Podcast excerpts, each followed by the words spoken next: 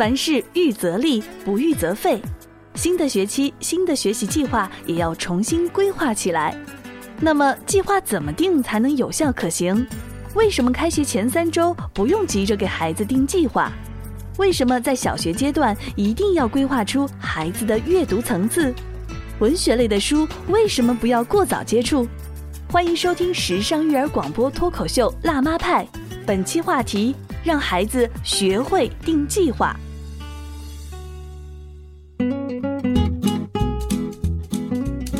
欢迎大家继续锁定故事广播的精彩节目，这里是辣妈派。在今天辣妈派的直播间里，灵儿为大家邀请到了合肥市家庭教育研究会的会长芙蓉老师，欢迎您。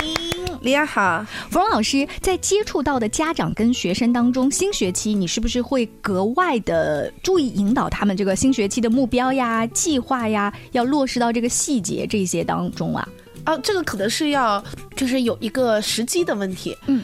前两天还跟一个刚刚初二的小孩聊过天，开学也就几天吧，嗯，然后我就问他了，我说，哎呀，这初二的生活有没有适应啊？有没有适应老师啊？因为他有一个新的学科，对，所以呢，我的第一个建议呢，就是家长啊，在开学前三周的时间都不要太急的让孩子去定一些计划，嗯，因为我们的学期它是分为寒假和暑假，暑假特别是像类似于三年级转四年级啊，六年级转初中。啊，初一到初二啊，这些都是属于就是会有一些难度要签，孩子会要适应一下啊，所以不要急着就是让孩子去定一些学习的计划，让他自己缓过神来。哎，对对对，他要适应适应。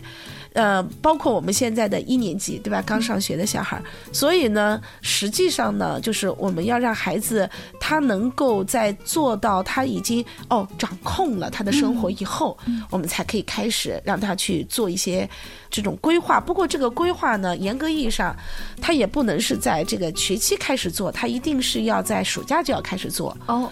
就是因为我们一定要记住啊，暑假的两个月，他在某种程度上是带着下学期的这个学习的要求，可能只有很少的孩子是为了补上学期不足，大部分都是带着下学期的一些要求，他要来做一些发展。那我们讲，首先这个规划的时间时机一定要做到。那例如，我现在有一个小孩，他是六年级的一个小组，三个小孩一个小组。在开学前，家长孩子一起做了一个会议，因为他们在暑假的时候呢，实际上这三个小组就是以一些经典阅读为核心，然后早上锻炼。有一个小孩特别不爱运动，嗯，他就每个人都有一个核心的需求，对他的妈妈需需要另外两个孩子影响这个孩子早上来锻炼。然后这些小孩呢，现在我们来就是规划时间嘛，比如说我就说开学了，早上还要不要跑？嗯。让孩子自己来做选择。对，因为他们在暑假的时候，早上一般是从六点四十跑到七点四十，就是他们会呃，就是跑啊、运动啊、玩啊，然后在外面吃早饭，然后回家的。然后因为暑假嘛是有这样一个机会的，对吧？我说开学了要不要跑？先不让家长说话，先让孩子说话。三个小孩都说一定要跑。其中那个特别不爱运动的，他说，他说他以前早上啊，一直到九点钟。他都有点头晕晕。哦，然后自从这个跑了以后，他发现每次跑完了，他的精神气就特别好，一天也特别的有劲。这也符合运动嘛，因为早上的有氧运动是可以带来多巴胺的，还可以带来血清素。所以呢，这三个小孩现在是六点半到七点钟依然坚持跑，就是缩了半个小时，就是原来一个小时变成半个小时，这个圈圈也变得小一点了。而且呢，非常值得，就是我在广播中啊，去是赞扬的是他的爸爸，就其中有一个小孩的爸爸，他是一直是这个三个小姑娘跑步的队长，一个对对 对，对 他会照顾到三个孩子的情绪，这就是非常好的一种规划。就是我们想什么叫做规划，不是把孩子的时间啊细到说啊，你这个时间干什么，那个时间干什么，不是的，而是要让孩子形成一个作息习惯，嗯。这个是一个非常重要的规划，所以当孩子早上开始运动，啊，然后慢慢的这个小朋友早上的精气神好了，那我们讲这个孩子整个一天都有很好的一个发展。冯老师刚刚举这个例子啊，如果我们推行到可行性来说的话，这三个小孩住在一个小区的，是不是？哎，对，啊，你你看啊，我们家找不到一个小区里面大家又互相熟的，这时候我们就会找借口。这个也有点像那个学习共同体，他们一起写作业呀，一起锻炼身体呀，对不对？啊，我们讲要去找这样的一些，就是共同来去完成的这样的一些小孩儿。到目前为止，我觉得只要家长下决心找，都是能找到的。嗯，但是关键你有没有下决心来形成这样的一个作息？嗯，这是第一个。第二个呢，就是呃，小学阶段，嗯，一定要规划出他整个年级段的阅读层次。哦，就是他好比说要读哪一个类型的书，就这个阶段是一定要去规划出来的。那么我们总的来把这个书籍呢分成三个阶段啊，嗯，第一个阶段呢，就小学一年级到四年级都要读一些有助于改变孩子人生观或者建立人生观的书，嗯，就是你要给他选的所有的书都是跟人生观有关系的。比如说，很简单啊，我就拿一种就是大家可能理解最不容易理解的呃例子来讲，比如说我们讲读陆游的诗，嗯。其实陆游啊，他就属于一个人生观特别好的。你把他所有的诗篇看到，人家一生就干一件事儿，就想有一天王师北定中原日，嗯就想干这样一件事儿。然后呢，你在读这些书的时候，比如说你读陆游的传记啊，你读陆游的诗篇，一到四年级的孩子，你确定可以读得懂吗？啊，都能读懂啊。因为陆游的诗，其实在人生观上面啊比较通透的人，他的诗作他都是在呈现自己的人生观。就是现在在听节目的各位，反正以我为代表，我们家孩子一年级的时候在读《米小圈》，哎呀，这个就是差距，好不好？但至少我们从老师这儿得到一个方向，哎，去读一些跟人生观有关的书。而且现在你们可以看到，已经我们国家在整治这个儿童读物了，是。所以呢，大家也要特别警惕啊，一些流行的书里面其实是传。递不好的一些对孩子的人生观的，那所以呢，我认为啊，还是要去从经典里面找一些应该讲靠近孩子理解力的一些比较好的一些书籍来读。那例如我们三年级的小孩可以读唐朝那些事儿，嗯，什么明朝那些事儿，然后通过阅读这样的一些书籍，然后来提高他们对于比如说。历史啊，人生还是人生的一个理解。比如说，为什么有些人啊，他当时的时候就很得志，但是后来呢，就慢慢的也会被历史的淹没，然后后面还有很多的骂名，搞得他的子孙后代都非常的痛苦。就让小孩知道，做人一定要有一定的这个就是人生选择。然后等到小孩子到四五年级的时候，就可以读一些类似于啊叫做哲学方面的书，嗯，要培养孩子世界观。就你怎么看待这个世界？我们怎么看待其他的一些文化啊？其他的一些和我们不一样的人生文化，然后你如何去共融它？对，这个时候呢，就可以去读一些这样类似方面的一些哲学类的书。就是不知道你们有没有带着孩子去读过《秘密》系列？这个五六年级的小孩都能读懂，就类似于一些，比如说看待不同的历史事件啊，看待不同的人生选择啊。哦，刚刚在做节目的间隙，我帮家长搜了一下，《秘密》是澳洲的朗达拜恩写的这本书，如果有需要的家长可以去买一下哈。嗯，对。大概到了六年级以上呢，其实我们就想让孩子们去读一些文学的书，就是我们不要太早的让孩子去读一些文学的书。例如，我们就说四大名著啊，就是太早的读，孩子其实是理解不了，没没办法能够进入到这个故事的，就是他的，就你进入不到这个故事，你太把故事简单化了。嗯，就是我只是知道时间、地点、人物发生了什么，对你也不能理解人物。嗯，所以呢，我认为到这个阶段的时候是可以读的，包括一些中外名著都是可以读的。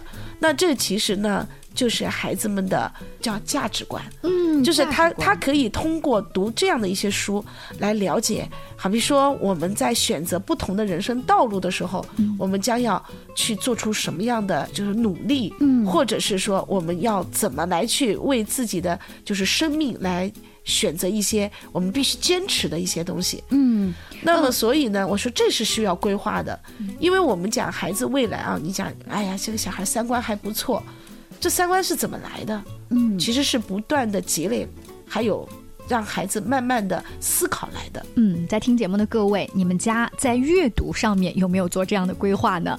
我们今天聊的这个计划，它不单是说早晨几点钟起床开始读什么打卡什么，然后到晚上开始要做什么什么什么哈，那完全跳出了一个维度。稍微休息一下，广告之后，我们请芙蓉老师接着聊。This is Mommy Talk 辣妈派。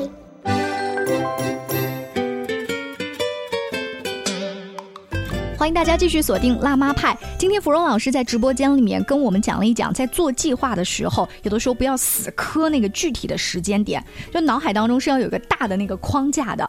但是我们呃大人有的时候自己都不太 会做什么五年规划、十年规划，包括我们自己的那个每一天工作的日常规划。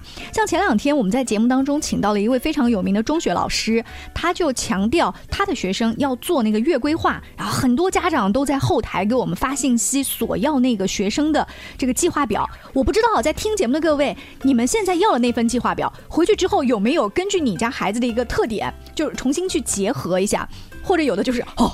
别人家的孩子，这个事儿就 算了哈。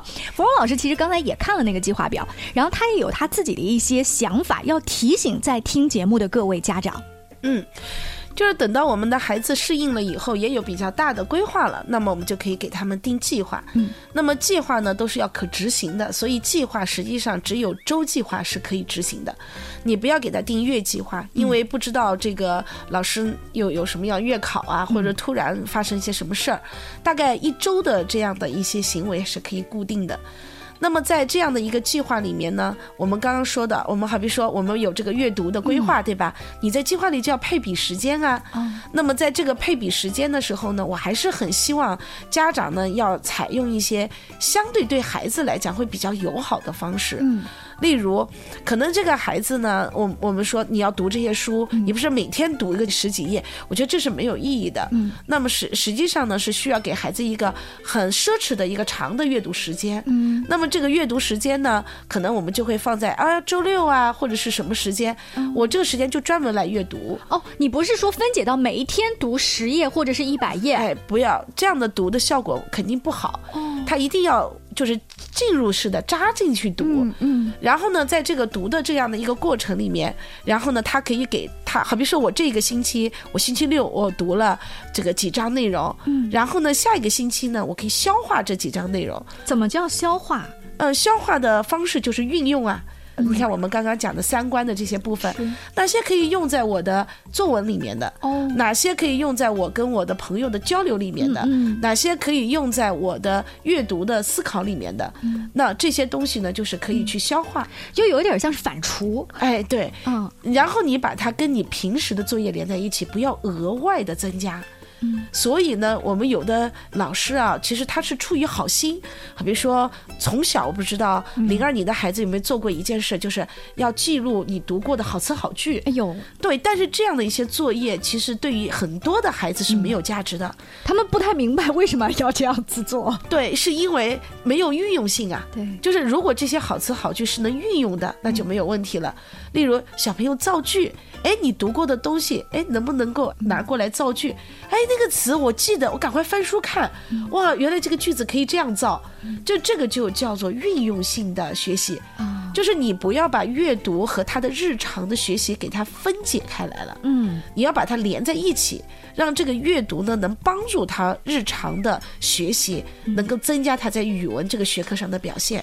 哎，那我们再说的具体一点，比如说这个孩子最近在读的这个《红楼梦》当中的某一个章节，但是他现在写的作业每一个单元是有一个主题的，这个可能是写呃，比如说学校学景，那他写学校的这个景怎么跟《红楼梦》当中的最近正在读的章节做结合呢？啊，我告诉你啊，如果你真的把《红楼梦》好好的读，就是关于写景色的这一块，你会看到它各种各样、一年四季各种各样的景色。因为中国古代就是描写这个景色的这样的一些文字，是特别重要的，它相当于是个故事的背景。嗯，就像就总能摘抄到这么一小段来。对，或者是什么，或者你有那种感觉，好比说像个镜头一样的推进，就是你看《红楼梦》很多写景的时候，它都是什么从远向近写，都是你从远远的看到是什么，然后走近了看到又是什么，然后再近了看到是什么。嗯，这样芙蓉老师一讲的话，我就能够找到一点点的 feel 哈。我们不是具体把《红楼梦》当中这个章节拷贝到我的文章当中，而是你发现它是用了这个由远及近、由近及远的方法。它用在你的写作当中啊，这就叫做运用啊，就是你不能那么僵死，就是所以我刚刚举的好词好句就是这个意思。为什么好词好句孩子写了却不会用呢？就是因为他并没有把这个好词好句跟他所要运用的地方联系起来。嗯，但是我们如果阅读的时候，哎，我们有一个感觉，好比说他写人物的时候，对吧？哦，他是这样去写人物，他很强调对话，他在对话的时候是怎么写的？写细节的时候是怎么写？写的，你不一定要把它原句把它搬过来。嗯，当然，如果有些能搬的，好比说有些诗词你能搬下来的，那是当然好。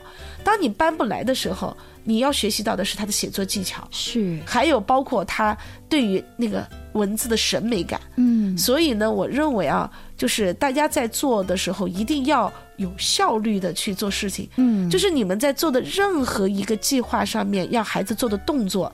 都必须让孩子觉得有效，而且有用。就我做这事儿干嘛的？有用，嗯，这样他才会愿意坚持下去。而这个有用当中，还他这个有用，有可能还结合了孩子这个年龄段的一些呃喜欢的呃东西，他觉得好玩儿。对啊，这个芙蓉老师特别特别厉害啊！刚才给了我们一些实操的经验。那芙蓉老师在观察，就是学生们制定的传统的计划表当中啊，有一点是时间节点的问题。嗯嗯，这个你要怎么跟我们提建议？呃，因为孩子们一到上学，其实大部分的时间都是被学校规划过的。嗯，你看，呃，上课的课表是学校规划过的，一些作业也是学校规划过的。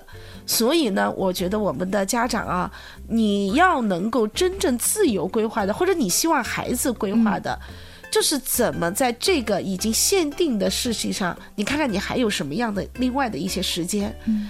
那如果是小学啊，因为到初中它是完全不一样的学习嘛，小学还是主要的还是习惯和素质的学习。那么在小学阶段的时候，其实我们需需要让孩子知道时间和事件的连接。嗯，所以我们会有一个这样子的计划。你看，为什么我讲三个星期以后才能写计划？就你预估一下。你每天要完成作业的时间是什么？嗯，然后你会写上几点钟到几点钟写什么作业，几点钟到几点钟写什么作业，几点钟到几点钟练琴，你都不是有规定了吗？对。如果你每一次啊，你定的这样的一个规划也是你实施的，嗯啊，没有什么样的问题，哎，家长一个星期下来就可以给孩子一个奖励，嗯啊，奖励可以用各种方式来给他奖励，也也可以直接就给钱都可以啊，奖学金，对，就是给他各种方式来奖励。但是你会发现，有的小孩子他定下来的时间，他操作不是这样的，是，就是实操跟那个计划好像两张纸，这就是实际能力的改变。嗯，那在下一轮定计划呢？嗯，芙蓉老师意思是我计划当中，我以为我写这个语文作业要用一个小时，但实际我用了两个小时，这就说明你对你自己也不了解。对，嗯，所以做计划最厉害的就是戴明环嘛，P D C A，嗯，就是你首先你做一个计划，这个计划呢，我们来执行执行啊。执行完了以后，来对照对照，我们跟计划和结果之间对照一下，叫预计目标和实际结果来对照一下。嗯，如果完全一致啊，那就照着来呗。嗯，对不对？如果不一致，那就要改。嗯，而且这个改的时候，你就能让孩子有一个计划能力了。啊，然后他就会知道哦，我要评估，比如说。星期三总有一个比较大的作业，嗯，那么我就可能不练琴了，嗯，就练琴这件事情就可以不要做了，呃，好比说今天比较空闲，我可以把星期天的某项作业提前做，呃，或者是说我要增加一些额外的东西，比如说我学习的额外的东西，所以我认为呢，就是首先家长啊，让孩子，尤其是在小学阶段，你还是要让他的所有的计划和他学校为主的这样的任务来连在一起。让孩子怎么高效的来完成学校的各项任务，嗯，然后呢，孩子空余出来的时间，你再让孩子去来去做一些孩子也觉得有有意义的事情，这样的话呢，孩子他不是去，好比说计划了什么，嗯，更有价值，而是他学会了怎么计划，这个更有价值。我们来再重复一下最后一句话：不是计划了什么更有价值，而是去学会计划更有价值。希望这句话对你有帮助。谢谢芙蓉老师，下期见，拜拜。